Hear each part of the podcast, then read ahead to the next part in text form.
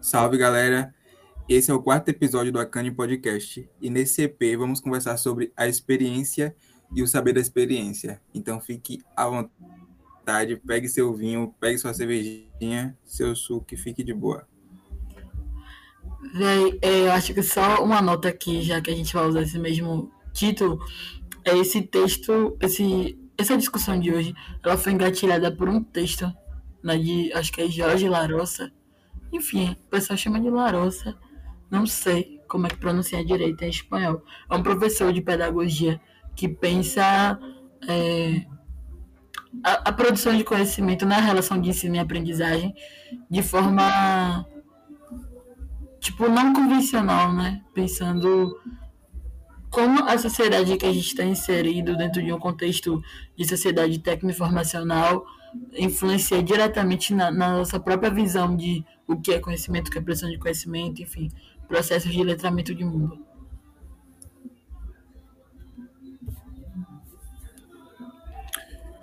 Esse texto, Maria, a gente tem como deixar disponível para o pessoal, porque eu achei bastante interessante. Quando tu trouxe que eu li, eu entrei em alguns conflitos, assim, pessoais mesmo, tá ligado?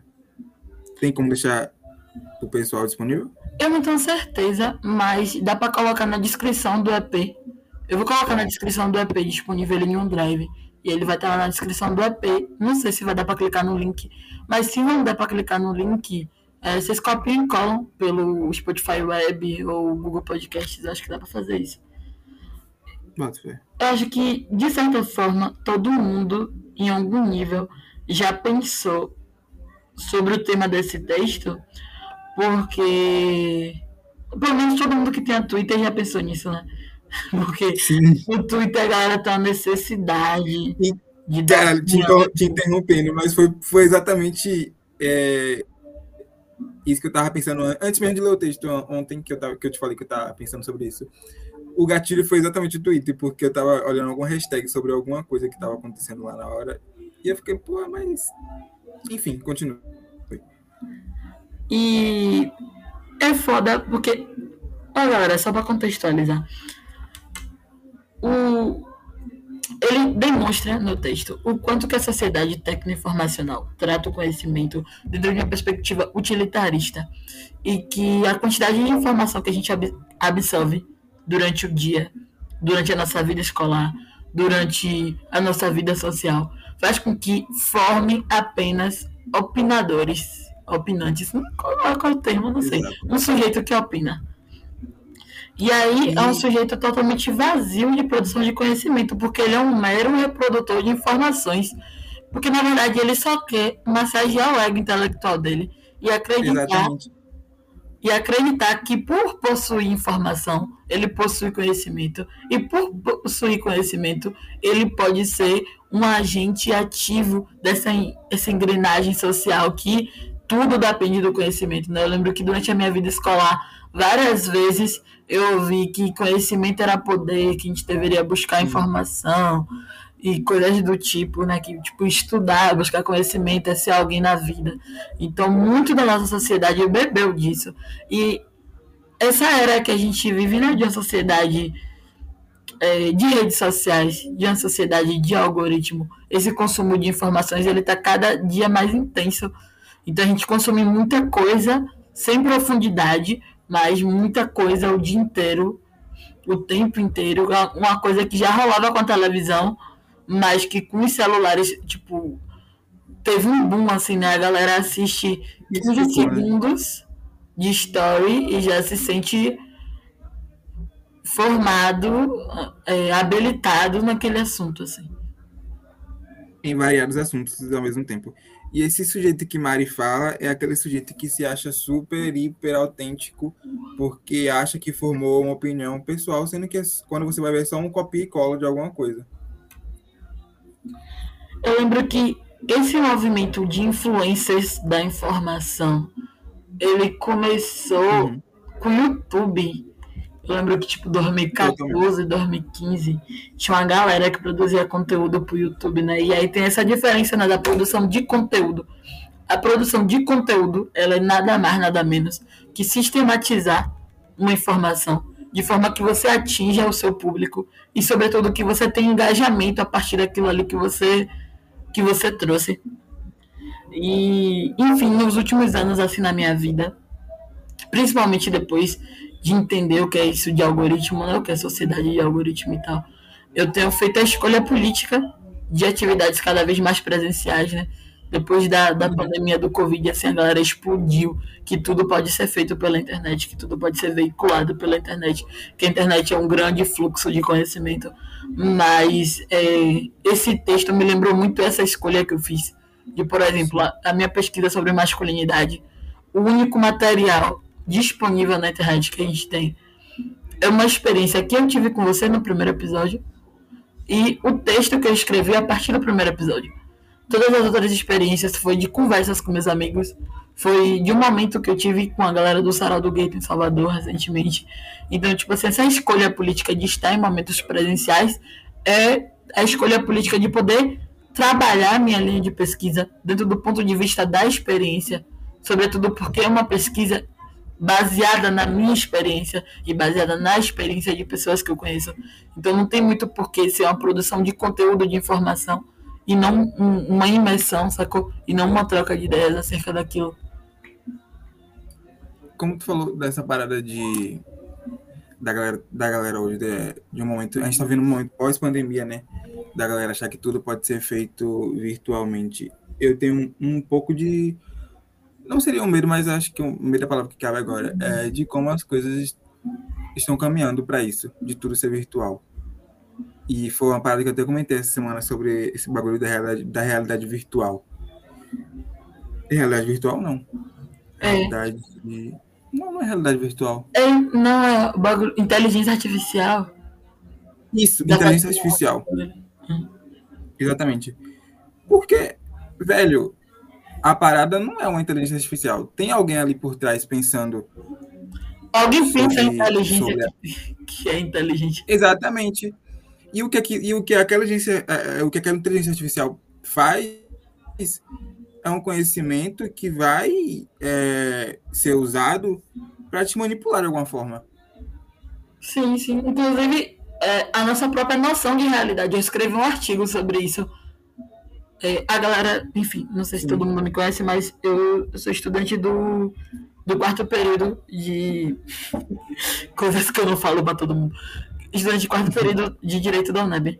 E aí, dentro da disciplina de Direito Civil, eu trabalhei isso, né? Tipo, como o, o metaverso ele cria uma outra noção dos direitos à personalidade, né? Sobre o, sobre o direito da personalidade, ele cuida, é, basicamente falando de forma geral, assim, de coisas que diz respeito a você, ao seu corpo, à sua interação social, como você se apresenta no mundo, e aí o metaverso, ele altera totalmente a nossa percepção através disso daí.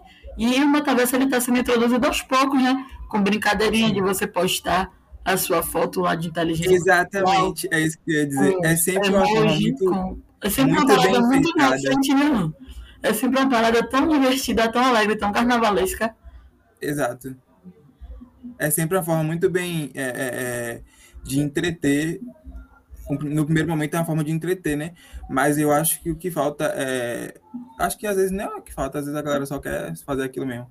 Mas a, a galera se propõe a pensar, porra, nessa inteligência artificial não é um robô que está pensando por mim.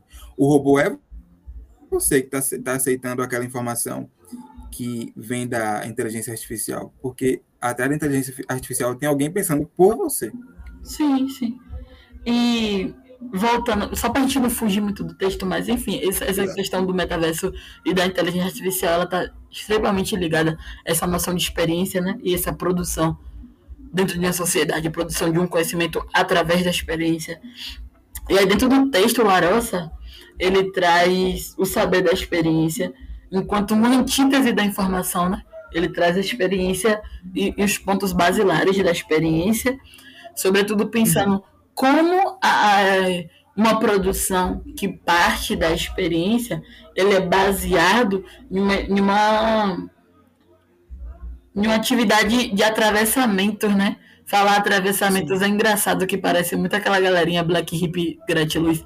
Mas, mas é realmente assim, uma experiência de atravessamentos. Ele traz é, a tradução de experiência, acho que em quatro ou cinco linha, línguas. Ele traz em português, espanhol, italiano, e algumas línguas lá. Em inglês. Em inglês. Para poder trazer como que na tradução dessas palavras a gente carrega um significado de, de o que nos passa, né? o, que, o que atravessa a experiência enquanto algo que aconteceu, mas que aconteceu para você. Sobretudo, ele pensa o corpo dentro de uma noção de territorialidades e o acontecimento como algo que acontece em determinado território.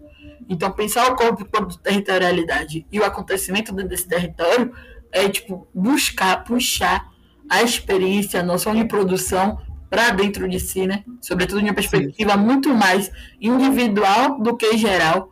As redes sociais, é, a sociedade de consumo de algoritmo que a gente tem, puxa tudo muito para algo homogêneo, né? Algo muito generalizado e tal. E aí, esses... pode falar. Foi muito foda isso, porque ele não disse isso que eu vou falar agora, mas foi o que eu captei e interpretei. É, e talvez eu esteja até adiantando o que tu ia falar, mas que nas entrelinhas, assim, o que eu entendi o que ele quis dizer é que estamos nos tornando sujeitos sem experiência. Sim. Estamos vivendo a experiência do outro. Sim, sim. Sobretudo porque, para uma sociedade supremacista branca, o tornar igual, né, mano? Tipo assim, Exato. eles tornam igual e homogêneo dentro de uma lógica de domínio e eles separam também dentro de uma lógica de domínio para que a gente entre em conflito com nós mesmos e tente parecer o igual, sacou? Tipo, busque uh, o padrão do igual. Ele, ele trata isso como sociedade burguesa, né? Eu, eu prefiro o supremacismo da norma é. Ele fala que, tipo assim, buscar, eh, se, se, distanciar da noção de experiência e se aproximar da noção da informação, é buscar um padrão de vida burguês, né? Eu, eu prefiro tratar, buscar um padrão de vida supremacista branco. Porque a ideia é de que quando você atinge o nirvana, né, o ponto alto, o auge da vida, é quando você está mais próximo do branco possível, né? Dentro de uma noção de homogeneidade, assim, para controle social. E ainda Exato. nisso, ele fala. Repare que... que isso tá, na, tá, nas pequenas paradas, né, velho? Tipo assim, tudo que a gente vai fazer hoje. E, e foi esse, esse ponto que eu falei que esse texto é, traz alguns conflitos pra gente. Tudo que a gente vai fazer hoje, a gente ah, vou no YouTube ver como que faz isso, como que acontece. Uhum. E tipo, é tipo, a gente não, a gente não se sente à vontade de em se deixar é, vulnerável para a experiência. E foi como que falei do, do outro, a gente pega a experiência do outro e, e, e, se baseia na nossa. É porque é muito mais fácil você replicar. Né? Primeiro que a gente tem muito ainda a noção da autonomia, mas uma autonomia falsa, assim, sacou? Tipo assim, ah, quem tem um celular, quem tem um notebook, tem um mundo nas mãos, não é bem assim que acontece, mano. Não é bem assim que funciona, sacou? Você tem um mundo nas mãos, mas é um mundo instrumentalizado por alguém. Um conhecimento, uma informação instrumentalizada por alguém. E assim que me dizer, não é você. E aí a galera, sabe o que acontece? A galera, ele, ele fala isso durante o texto, inclusive, que para você é, é, galera, porque, porra, vocês não terem lido o texto e a gente fala sobre o texto é foda, mas dentro do texto, eles merilham assim algumas coisas e ele separa as coisas para poder tratar cada um com a atenção devida. E aí, dentro da noção, ele, ele traz a noção de experiência, depois ele traz a noção do sujeito da experiência e depois a noção do saber da experiência. E dentro da noção do sujeito da experiência, ele traz que o sujeito não com essas palavras, mas enfim, o que eu tirei de interpretação é que o sujeito, para ele estar aberto à experiência, ele precisa estar despido, sacou? Ele precisa, antes de tudo, Sim. aceitar que ele, aquela situação não vai massagear o ego dele. É isso, ele inclusive coloca é, os aparatos educacionais como meio que que atrapalha essas experiências também, né? Sim, sim. Pelo que eu entendi, assim. Até porque, mano, não dá pra separar que o processo de escolarização, né, é um processo homogeneizado. Como é que fala? Exato, é uma forma de deixar todo mundo igual. Todo mundo igual, todo mundo fardado, todo mundo sentado em fila, todo mundo falando a mesma coisa, pensando a mesma coisa, nas mesmas respostas. Exato. É isso que a escola faz. Então, é, é, a escola está na contramão da experiência, né? A escola não permite que os alunos discutam sobre os temas entre eles. Tem sempre o mediador do seu universal, o professor, que vai lhe dizer o que é certo e o que é errado.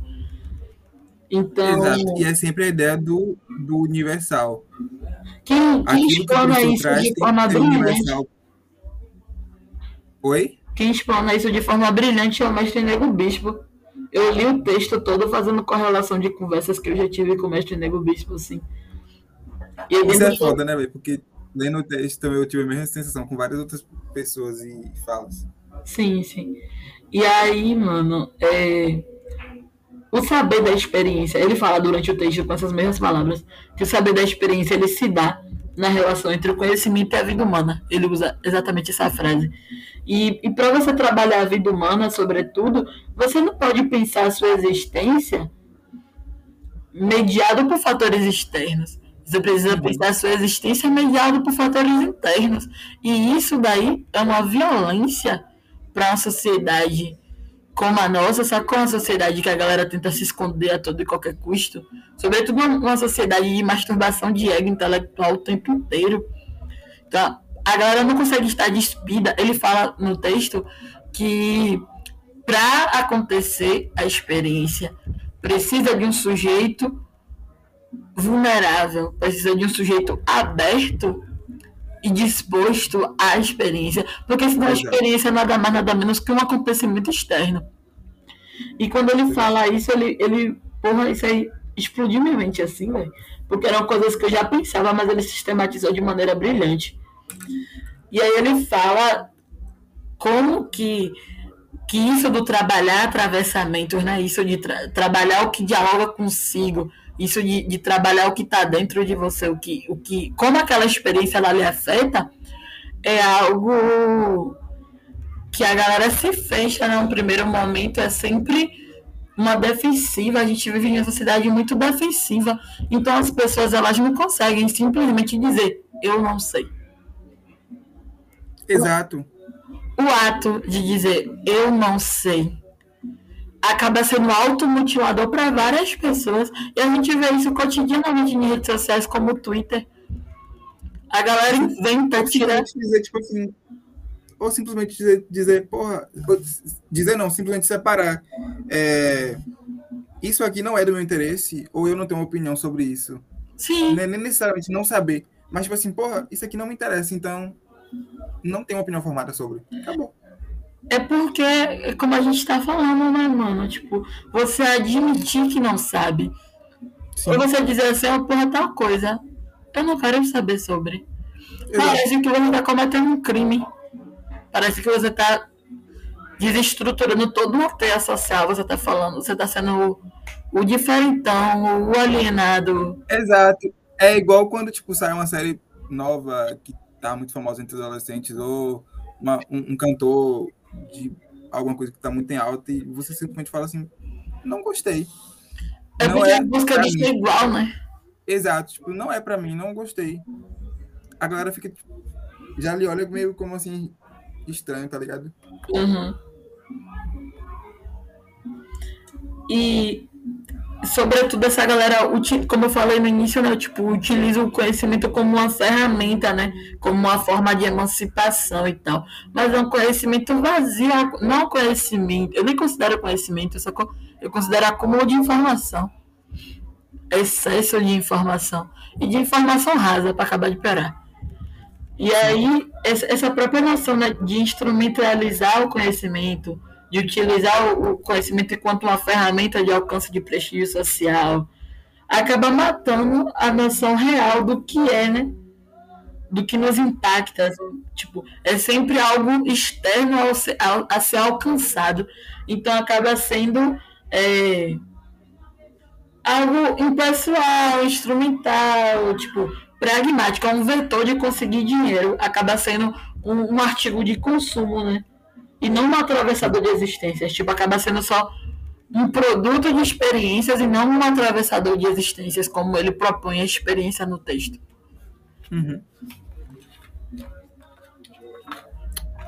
Tem a, alguma parte no, no texto que, que é, não são palavras que ele põe no texto, mas que é, repito, interpretação minha. Ele meio que fala que a gente se. É, às vezes a gente até aceita a experiência, só que a gente se prepara tanto para a experiência que a gente não consegue ser atravessado por ela. Sim. A gente, a gente se prepara para é, todos os cenários possíveis. Uhum. E aí, aquela, aquela parada do, do tutorial. Ah, vamos viajar sozinho, vamos fazer mochilão, mochilão pela Bahia sozinho, tal. Porra, a gente não quer passar pelos perrengues. E, e, e, no final ele fala alguma coisa que tipo, eu também acho raro e bom pra caralho, mas é verdade também. Os perrengues. Não é com essas palavras, tá? Ah. Os perrengues te transforma, pô. Sim, porque é o que te torna apto, né, mano? Exatamente. O que te torna habilidoso, sagaz. Exato, e a nossa geração não quer passar pelos perrengues. E, tipo assim, tudo bem, ninguém quer passar por perrengue, obviamente. É porque tudo tem que ser muito instagramável. O que Exato, não é instagramável é inevitável. Só que é inevitável. A gente, se a gente tá vivendo, a gente vai passar por. É porque viver é inevitável, não é tipo, a vida é cercada de acontecimentos que estão fora do nosso controle. Outra coisa na nossa sociedade, a gente vive uma sociedade de tanto controle que as pessoas se desesperam com o mínimo de frustração. O mínimo de frustração. Exato. A galera se desespera, vê bicho mesmo. Eu tô falando isso dos meus amigos, eu tô falando isso de pessoas que eu convivo, de coisas que eu vejo. Qualquer coisa é motivo de o mundo cair, crise de ansiedade, agonia. Uhum. Porque tudo tem que seguir roteiros. Se não seguir roteiro, não presta, não deu certo. Exato. Inclusive as próprias relações humanas. Totalmente. O resultado desse, desses números alarmantes de adolescentes e jovens com crise de ansiedade é resultado disso aí, pô. Da, da própria dificuldade de lidar com frustrações, bota fé. Exatamente. A gente não. São pessoas que aparentemente não passaram por frustrações na, na infância e ou passaram e foram supridas de outra, de outra forma, não sei, e não conseguiram se não se blindar disso, mas saber agir nesse cenário, tá sim, sim. É do saber lidar consigo, né? A gente não aprende a lidar Exato. com a gente porque é sempre tipo a gente deveria agir como o outro. Então a gente nunca Exatamente. sabe lidar com a gente. A gente nunca sabe agir como a gente agiria. A gente sempre age como esperam que a gente haja. Inclusive reaja também. Né? E aconteceu de estar, tá enfim, falando de relações pessoais mesmo. Da galera programar até diálogo, né, mano? Tipo, quando você vai estar em uma discussão com a pessoa, a pessoa quer que você reaja como ela espera que você reaja. Se você não reagir como ela espera que você reaja, você vai estar afetando toda a experiência, você vai estar afetando toda a noção Exatamente. que ela construiu ali. Exatamente. Isso aí acaba cerceando mesmo a nossa abertura a viver e ser tocado por essa experiência, né? Sabe quando você não tá afim de, de, de, de entrar naquele assunto, ou você realmente que não vai chegar, realmente vê que não vai chegar a lugar nenhum, trocando aquela discussão com aquela pessoa, e você simplesmente concorda superficialmente com tudo que ela fala, fica tipo, beleza. Sim, Só pra... é isso, fé, o meu é boto fé. Se eu falar BTF, pode saber que dependendo do contexto, eu tô ali só pra apoio moral. Vamos fingir que tá tudo bem. Exatamente. Mas nem sempre, viu, galera? Pra não falar boto fé, a galera. Porque eu falo boto fé pra tudo também. É porque tem dias e dias, né? por isso que quando ela ia conversar por mensagem, mano, a galera não tá vendo minha cara, não dá pra saber. É, tipo, discussões. É, é, é, Outra coisa que acaba com a experiência, pô, você não tá vendo a linguagem corporal do outro, você não tá sentindo o outro, não Exato, tá vendo o outro. Porque muda tudo, né? Sim, sim, muda tudo, velho. A nossa formação tá... de interpretação é outra. Exato. E aí a galera bota emoji, faz e acontece, figurinha, mas não consegue traduzir realmente o que é a experiência palpável, né? É igual a risada, pô você bota lá vários kkkk, você tá tipo sério em casa ali sentado no sofá de boa. Às vezes eu boto o kkk só pra dar uma quebrada pra não ficar parecendo muito ríspida. Exato. Mas às vezes é aquilo mesmo que eu quero parecer, só que, Sim. tipo assim, eu não quero. Entendeu? Sim. E talvez fosse até uma coisa que para iniciar eu iria, eu ia dar muita risada. Sim. Mas eu não, não consigo esboçar a reação por mensagem. Exatamente.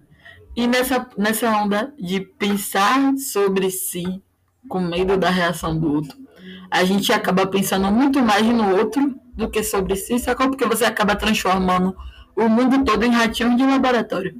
Então você está constantemente uhum. analisando todo mundo por conta da previsibilidade, né? A gente vive em uma sociedade que previsibilidade acaba sendo sinônimo de segurança.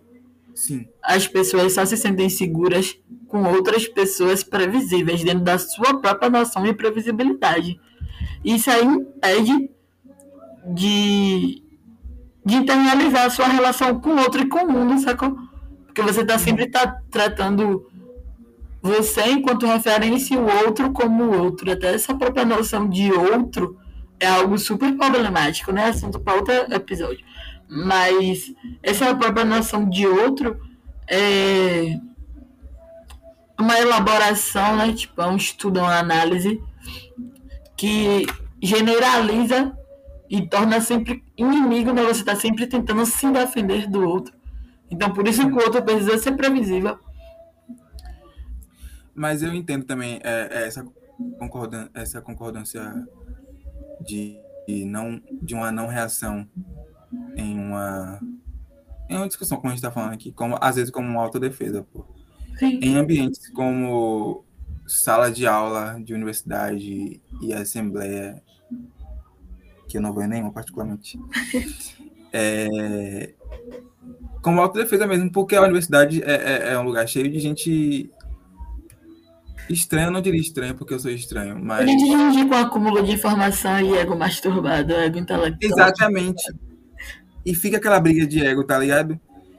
E se você não for a pessoa que você vai concordar com tudo que é dito ali e por aquela pessoa, você acaba virando um monstro, tá ligado? E o problema não é virar um monstro. O problema é como você vai ser visto. Não, nem, não é nem como você vai ser visto, é como as pessoas vão te começar a te tratar naquele ambiente. Sim. Às vezes o silêncio é uma estratégia fantástica, né, mano? Porque dentro do silêncio agora não dá pra saber o que você tá pensando. Exatamente. Só vão saber o que você tá pensando se você se colocar na situação e falar o que você tá pensando.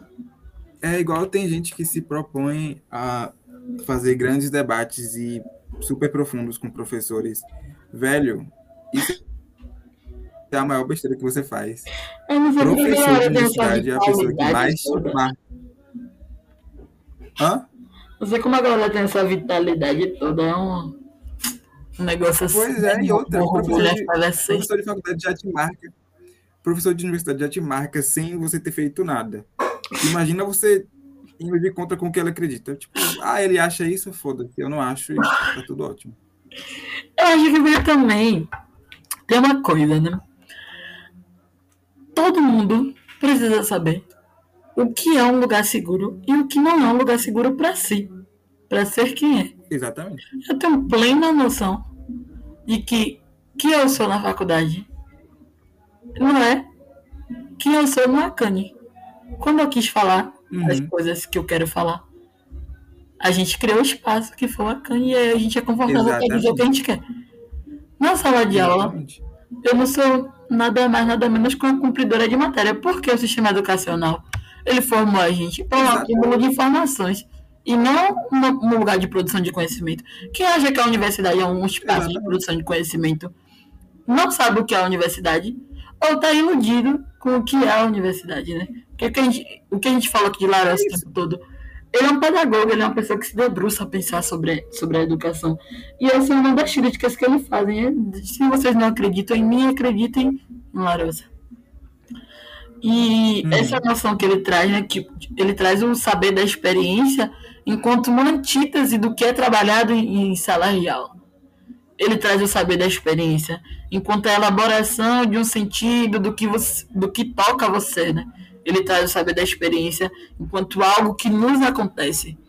Enquanto as universidades trabalham dentro da noção de ciência moderna, trabalham dentro da noção de que Exato. é preciso a elaboração de um método, e aí você vai seguir aquele método, e aquele método vai fazer com que você obtenha o conhecimento esperado. Então a universidade ela não tem nada a ver com, com o saber da experiência. Ela tem com o acúmulo de informações e a sistematização de informações para que você massageie o seu ego intelectual e acredite que você é um humano superior. Olha o nome do ensino universitário, ensino superior. É para que você se sinta realmente um ser elevado. Superior, exatamente. E é justamente essa briga que eu falo, que eu falo com meus colegas direto. Eu falo, porra, vocês vêm para cá para tentar uma discussão profunda, para fazer artigo de não sei o que mais, para quê, para não sei. Porra, não tem sentido nenhum. Eu só venho para aqui para cumprir, justamente como tu falou. Se tiver alguém ouvindo, vai concordar, porque eu sempre falo isso quando tem chamada de reunião, alguma parada. Velho, eu só vou para faculdade porque eu quero terminar aquilo e acabou. Fechou lá. Até porque, velho, é uma parada de que não vale o desgaste mental. Não vale Exato. sua vida, suas experiências. Não vale. Vai ter conversas que você vai ter com seus parceiros na pracinha que vai acrescentar muito mais do que um semestre de faculdade. Sem muito mais. Porque é algo que te atravessa, é algo que te toca, é algo que você vai produzir um saber a partir daquela experiência. Sobretudo porque é um, um, um saber aplicável, né? É algo de prática, é algo de vivência. Exato. No hip hop a gente fala muito sobre isso, né? Sobre vivência, sobre ter vivência. E ah. sobrevivência nada mais, nada menos que produzir sobre o que te toca. Exato. A galera fica reclamando que Baco faz love song. É, mano, é o que toca ele. É o que tá tocando. Só não é o que eu particularmente quero ouvir, mas, porra. Ele não é uma questão sua não querer ouvir. O problema ainda é esse. A gente acha Exatamente. que tudo precisa agradar a si, massagear a si. Não é ter uma adolescente frustrada que vai ouvir bar, que vai achar a melhor coisa do mundo. Tá Exatamente. Bem. É aquilo que eu falei, tipo, porra, nem tudo é universal. É, tipo, na verdade, nada é universal. Sim. A universalidade é a tentativa de tornar tudo que é diferente ser igual. Exatamente. E isso aí mata as individualidades, né? Porque, tipo, a própria noção de saber da experiência que Larousse traz é uma noção de saber de experiência particular. Então você vai estar falando sobre si, produzindo sobre si, trabalhando a partir de quem você conhece. Sobretudo, isso ele não falou sobre isso, mas ele convoca para uma política de autoconhecimento. E sobretudo de entender que você simplesmente não pode impor quem você é aos outros, porque cada, cada cabeça é seu mundo, né? Cada cabeça é cada um. É. Exato. Pra galera que gosta de termos universitários e universitários, isso aí é anticolonial. é anticolonialidade. Anticolonialidade. Isso é contra a colonial, galerinha. Black hippie. Será que a gente tem esse público? Eu acho que tem, viu? Mas enfim, galerinha, ainda tem esperança. Ai, mas. E aí, você tem mais alguma coisa pra colocar? A gente tá batendo 50 minutos de episódio já. Eu achei que a gente ia trocar essa ideia, tipo, 20. É, é isso que eu tô olhando. É isso que eu tô olhando. Eu, eu achei que a gente falou pra caralho e ainda achei um pouco. Mas é porque, porque também tem os minutos é que a gente gastou antes, Uber. Tem os minutos que a gente gastou antes aqui. Antes de começar a gravar. Não, a gente mas a gente fechou, abriu outro, eu acho. Não, a gente fechou, abriu outra gravação, mas a chamada continua. Ah, bota fé, bota fé. Mas enfim, voltando, voltando mas... ao tema. É, eu acho que essa noção de experiência, saber da experiência, é, e a nossa explanação aqui acerca do tema, foi sobretudo para a gente pensar né, é, o que é dito sobre produção de conhecimento e o que pode ser produção de conhecimento, né? Às vezes uma conversa, um rolê, vai ser muito mais do que um livro para uma troca de ideia mais intelectual, assim, convencionalmente falando. E uma coisa não exclui a outra, né? Por exemplo, você pode usar algo que seja dessa noção de informação para produzir algo de útil, né? Para causar experiências e ser atingido por experiências também. Sim. Porque, observe, eu li o texto. Eu estou lendo o texto para escrever um artigo. do projeto de extensão, né? Porque dentro do projeto de extensão tem uma professora que trabalha dentro dessa noção, né, do ser tocado pela experiência. E aí eu propus trocar essa ideia com o Riquelme sobre, sabe, do, do ser impactado e conseguir trabalhar as coisas, o que a gente está falando aqui é conseguir trabalhar as coisas, né? Trabalhar com uma certa sagacidade dentro das coisas e dos temas. Sobretudo para que a gente pense é, como a sociedade que a gente está inserido forma a gente grandes opinadores. Né? Por isso a existência de podcasts. Podcasts são lugares para você dar opinião. Sim. Né? E aí. E aí você vai ter a, a, a audiência que é para validar a sua opinião. Isso. E essas visualizações e esse engajamento faz com que você se sinta o dono da verdade. Exatamente. Entende como é, a, essa engrenagem funciona? Só que com a gente não funciona, né? Porque a gente tinha uma estimativa de público. Não, sim, de, eu tô dando. De 30, ó, a gente tinha uma estimativa de público de. O 30, exemplo geral. E aí agora a gente tem um público geral. de 600 pessoas. Eu odeio que o Akane ele ultrapassou nossas bolhas. Era tão confortável quando tava dentro das nossas bolhas. Depois que chegou a galerinha. A galerinha de Twitter, isso aqui, porra, que negócio chato, viu, galerinha? Mas, enfim, é, redes sociais de opinião, né? Como o Twitter, é, a produção de conteúdo de TikTok, BBB Caixa de Fósforo, faz com que todo mundo se sinta nesse lugar imperativo de tornar o outro sabedor de alguma coisa. Você, todo mundo é muito professor da verdade. Sempre com aquela expectativa da pessoa é, ter uma opinião sobre tudo. Sim, e também na perspectiva da aprovação, né? Todo mundo que Exato. posta, posta esperando fulana, uma aprovação. Se fulana falou isso é porque realmente tem algum fundo de verdade ali. É sempre assim. Você, você procura alguém que você gosta e, e que tenha um certo engajamento para validar aquilo que você acredita. Até porque a sociedade de algoritmos ela faz isso, né? De a gente vê sempre coisas relacionadas ao que a gente já acredita. Isso. E uma coisa disso, da experiência, da informação, do acúmulo de informação, está muito bem exemplificado nas produções sobre fake news, né? O que é a nossa de fake news? Uhum. Nada mais, nada menos que é o nosso desejo insaciável por informação, que faz com que a gente consuma qualquer merda e valide como verdade, compartilhe, leve isso para as pessoas, brigue com as pessoas por causa disso. Eu acho que o maior exemplo disso no Brasil hoje é a política, né, pô? A gente que não está é, é, fechado em um lado e etc. A gente consegue ver uma palmolice do A gente, a gente que não tem gabinete no Palácio de Ondina, né? Exatamente. Que não tá tem preso com o partido de esquerda. Entendeu? A gente consegue ver isso claramente nesses, nos dois campos e como, às vezes, tipo, o que um critica do outro é o que o outro faz, só que com outro nome. Sim, só que tudo isso é instrumentalizado, né? O que eu falei anteriormente, de como a informação ela é facilmente manipulável, enquanto a experiência não, porque a experiência ela dá a possibilidade da construção de algo crítico.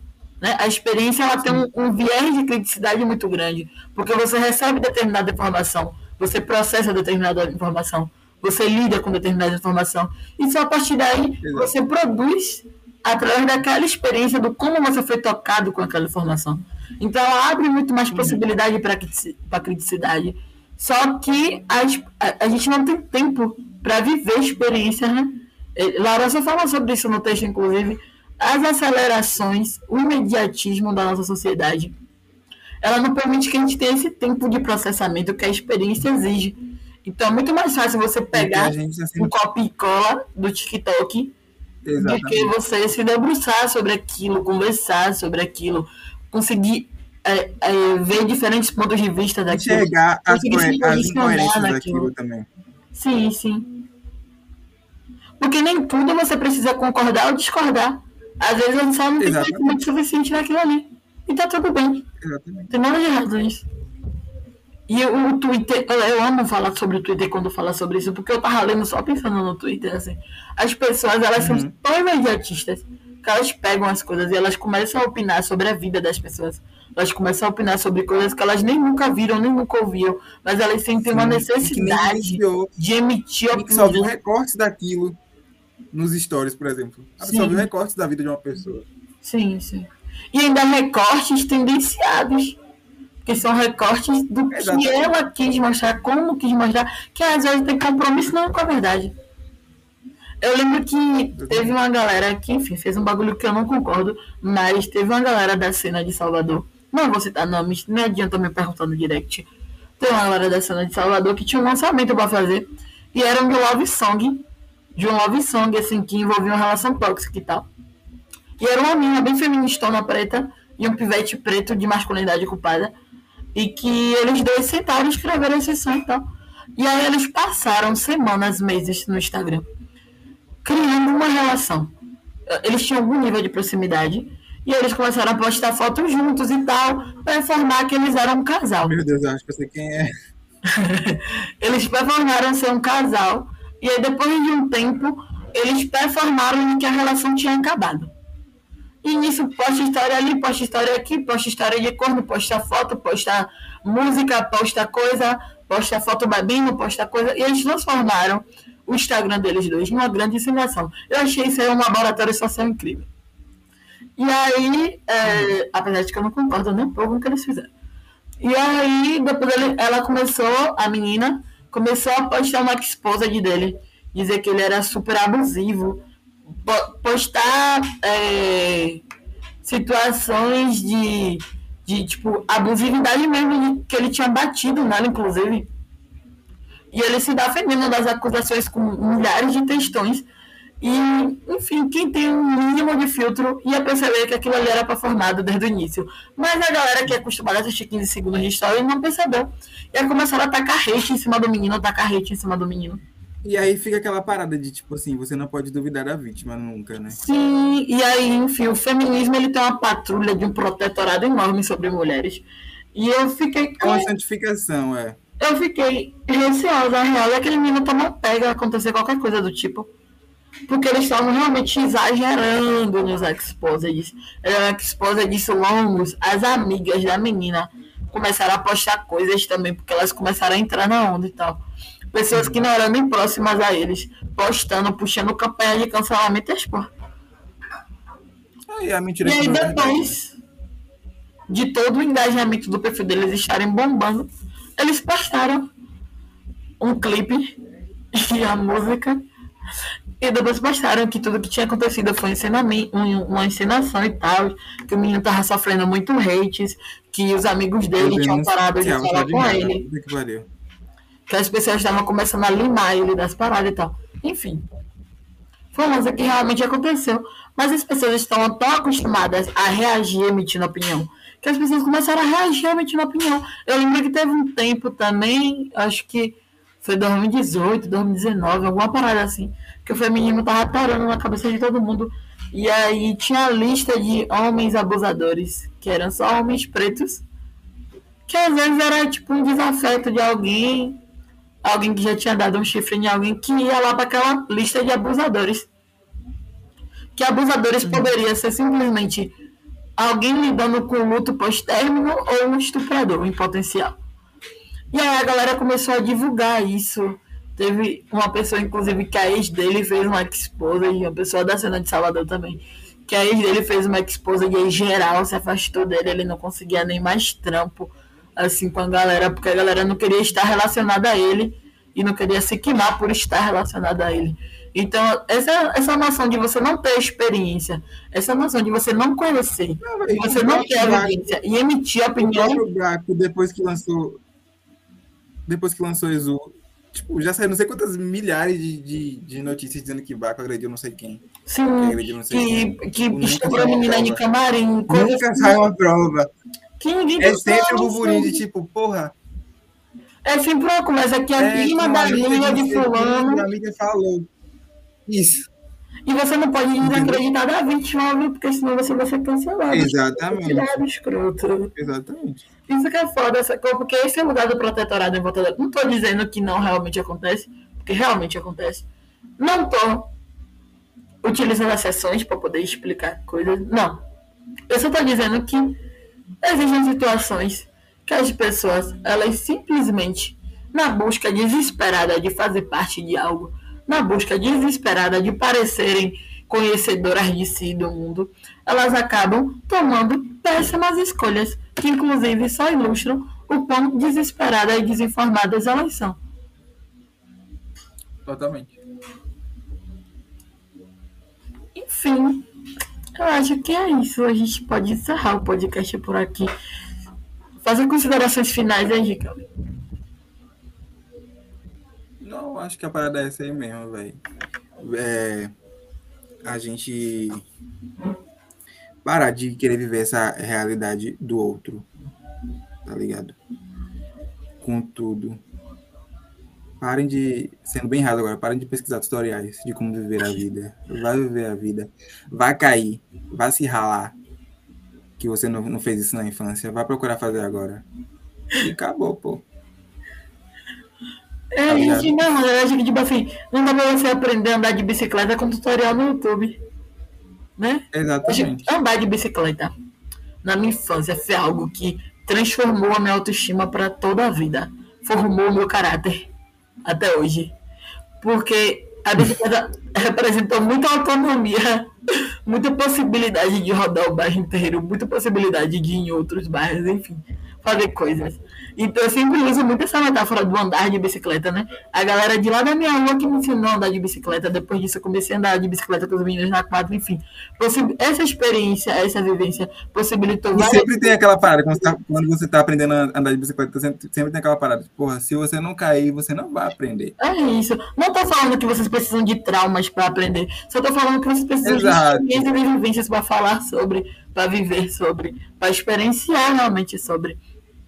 E aí, se você não vai aprender a andar de bicicleta com tutorial no TikTok, você não vai aprender a andar de bicicleta em 15 segundos, você só vai aprender a andar de bicicleta se você andar de bicicleta. Você não vai aprender alguém segurar o fio da bicicleta. suas emoções.